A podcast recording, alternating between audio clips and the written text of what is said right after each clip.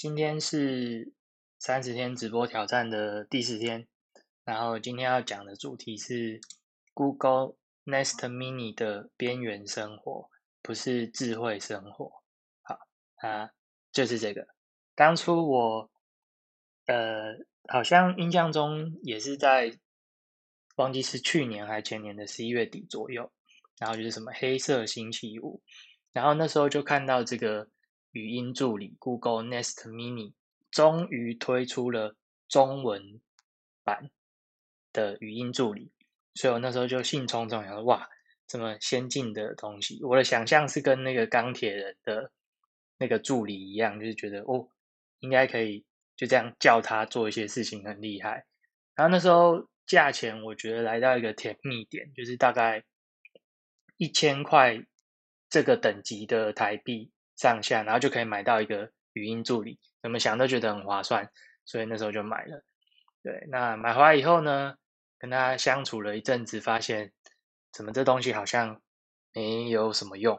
然后一直到我大概今年六月左右搬搬出来自己住，在一个比较小的环境当中呢，我发现语音助理其实还是有一点功用的，就是。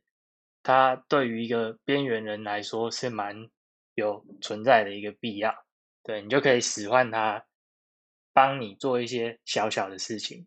好，那像什么事情呢？这边我就有写了一些。今天最主要的直播就是来介绍边缘人怎么使用这个 Google Nest Mini。好，首先呢，跟大家讲一下这个操作要怎么使用这个。诶，比较正规的，可能要上网找一些有收钱的网，诶，有收钱的布洛克的开箱。然后这边就介绍最简单的，就是你点它，它会亮嘛。然后你点它两边，会可以调它的声音。诶，它刚刚不小心播音乐了。好，这个是它的面板操作。然后调音量的部分，你也可以用语音在呃调音量，比如说 Hey Google。大声一点，类似这样子。好，那我们就模拟一下每天会遇到的情况。如果你是跟我一样，就是一个人住，然后你早上起床的时候呢，闹钟就会响。啊，闹钟响了之后呢，你躺在床上的第一件 事情就是手机也不用拿，你就说：“Hey Google，今天天气如何？”台北今晚局部多云，气温十九度。对，大概就是一个非常基本的使用情境，就你一起床你就问他天气。好，那一天很快嘛，你就出门了，然后出门之后呢，一直到你回家为止，你大概都不会跟他有互动了。然后回家之后，我通常第一件事情就是叫他，Hey Google，播放音乐。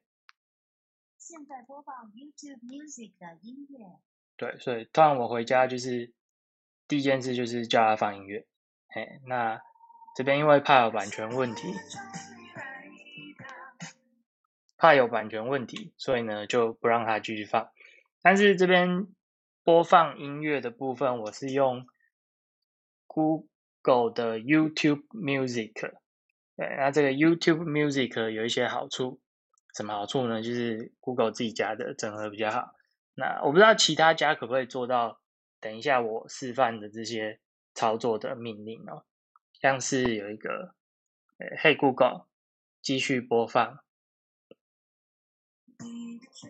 好，然后你可以下一个指令，就是 Hey Google，这首歌是什么？目前播放的是 GEM 邓紫棋的《Full Stop》。好，然后你还可以 Hey Google，把这首歌存起来。抱歉，我不太明白。嘿，Google，把这首歌存起来。没问题，我已将这项内容新增到你的音乐库。嗯，就还蛮方便的。嘿，Google，暂停播放。好，然后它就会停下来了。这个就是比较普通的一个操作功能，但是我还蛮常拿它来放音乐的，还不错。那我今天这期感觉很快。最后呢，如果你一天要睡觉的时候呢，你就会跟 Google 讲说：“Hey Google，我要睡了，你想将闹钟设在什么时候？呃，九点二十二。好，你的闹钟已经设在明天早上九点二十二分。嘿，太聪明了。Jeffrey，晚安。我本来是想要设在等一下，因为这样等下就可以示范闹钟响的情境。结果我刚刚说九点二十二，因为我先跟他说我要睡了。所以他就把闹钟设在明天的九点二十二。我本来是要设在等一下的九点二十二，可是我可以再补一个。嘿，Google，设闹钟。OK，可行。九点二十二分。好，你的闹钟已经设在晚上九点二十二分。好，那这样它等下就会响。然后这边跟大家讲一个，我现在也。越来越少用手机在设闹钟了，为什么？因为手机还要用手，那这个用嘴巴讲一讲就好了。啊，还有一个最重要的原因哦，就是如果你有起床起不来的问题哦，它这个闹钟很厉害，是不会停的，它就一直响，一直响，一直响，一直响，一直想到你手去按它，这是一个。啊，或者第二个就是你就用语音叫它关掉。可是用语音叫它关掉，因为你早上起床，你的讲话不是那么的清晰的情况，他可能会听不懂。他就是听不懂，他就继续响闹钟，响到你觉得很烦为止，起来把它按掉。所以我觉得这个功能是蛮强大的，就是可以逼迫你去不要赖床。那等下到九点二十二分，它应该就会响了吧？现在是九点二十一分，好，现在就继续接着讲。所以这个睡前的 demo 呢，就可以延续到刚刚早上起床的情境。所以这时候我就会说：“嘿，Google，关闹钟。”嗯，好，这次是算顺利的，可能因为我比较近。那你叫他关闹钟之后呢，接着就是我刚刚讲的起床的情境，我就会问他天气啊什么的，然后接着我就出门了。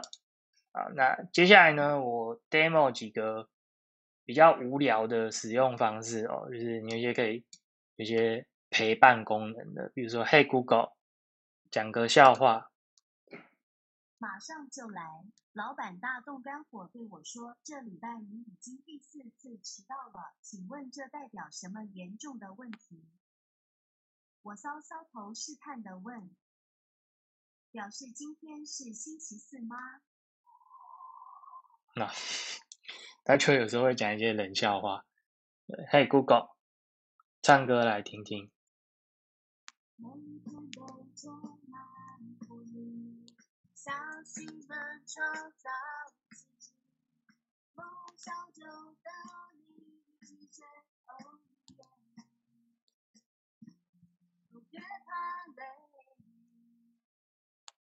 好。这完全展现了，如果你跟我一样是个边缘人的话，你就可以至少有个东西可以跟你讲话互动，对，是一个还不错的使用情境。那有时候，有时候你会很气，就是哎，他怎么都一直关不掉，或是就是他他他在那边没有听懂你讲的话，太吵了，怎么办？这边示范一个，嘿，Google，小呃查询。如果想跟我说话，只要说 “OK Google” 即可。想知道可以有哪些？闭嘴。对，就是像这样，非常的爽快。就是 你有他有时候说明文会很长，他会讲一连串，然后不给你任何中断他的喘息的机会。那这时候我就会再叫一次 Google，然后就叫他闭嘴。对，这时候他就会安静。还 OK，不算太大的困扰。那时间还有，最后呢，我再讲一些呃使用情境，刚刚讲过了。然后放歌刚才放过了，我想想看还有什么讲的。是诶，其实基本上大概我目前用到现在就这些功能了，也没有太多其他功能了。刚刚大声一点、小声一点、放歌、存歌也都讲过了。啊，剩下我觉得有一些查询功能啊，用不太到，很很少 case。但是有时候我们蛮懒的，有一些事情我们蛮懒的自己 Google 的东西，然后我们会有时候会问别人这种，比如说，哎，今天几号啊？这种东西，你不你就这种东西最适合，因为你问别人，有的时候别人会觉得很烦，那就啊你不会自己看，所以这种时候呢，找 Google 就很适合。嘿，Google，今天几号？是二零二零年十二月一日，星期二。对，这样就不用怕被人家念说啊你不会自己看手机。对，然后第二个就是嘿，Google，一美金等于多少台币？不理我。嘿，Google，一美金等于多少台币？抱歉，我没听懂。出切。嘿，Google，一美金是多少台币？一美元约为二十八点五五八台币。嗯，对，这种生活上有一些很小的事情，有的时候你会选择问一下旁边的人的这种东西，你可以问他看看，等他不懂的时候再去问别人。对。然后呃，还有什么？这边讲一下我对几家智慧音箱的感想，其实也就两家啊，还有三有三家，还有一家是小米，刚好我都碰过。呃，因为工作上的需求，一个是 Google 的 Alexa，目前呢不建议台湾人买。哎，目前我也不知道，就是我去年的时候，它也是只支援英文的，所以它上面所有的软体，所有的什么东西都是以英语系为主。对，可能日语有啦，但是啊，我也不会讲日语，所以这种东西呢，还是要有中文化比较好。那中文化很好的呢，就是小米。那小米也有一个智慧音箱，叫做小爱同学，对，要买回来稍微试一下过。可是呢，不得不说，还是有点差。那小爱同学，我那个没有那么多可以被他操控的小米产品，所以我那时候就。呃，再把它二手卖掉了。对，这两家目前我对所谓智慧语音助理的感想呢，还是这个比较有用。然后这个有用的程度，大概就刚刚心智图上画的那些跟介绍的那些。剩下的，我个人觉得，呃，智慧助理还没有办法到取代你很多生活上的事情，能做的大概就我刚刚那些小事情。除非你有再去购买一些这个智慧家庭相关的产品，比如说电灯啊、电扇啊、除湿机啊，还是冷气机啊，然后要能够上网的，那这种也许你就可以对他讲，然后叫他去开关或是设定那些东西。但我觉得在生活上，这个目前是蛮多余的啦，就是有没有到这么难？呃，有当然很方便，但你会发现设定这些东西很不方便。你光要设定就很麻烦了，然后有时候他还吐槽，还听不懂，就你就会火就上来。我只是要开个冷气，或我只是要干嘛，那我跟你讲要讲三次以上之后，你就会觉得，那我不如自己走过去把它按一下打开这样子。对，所以虽然说物联网现在很火红，但我觉得离到可以改变我们的生活还有一段。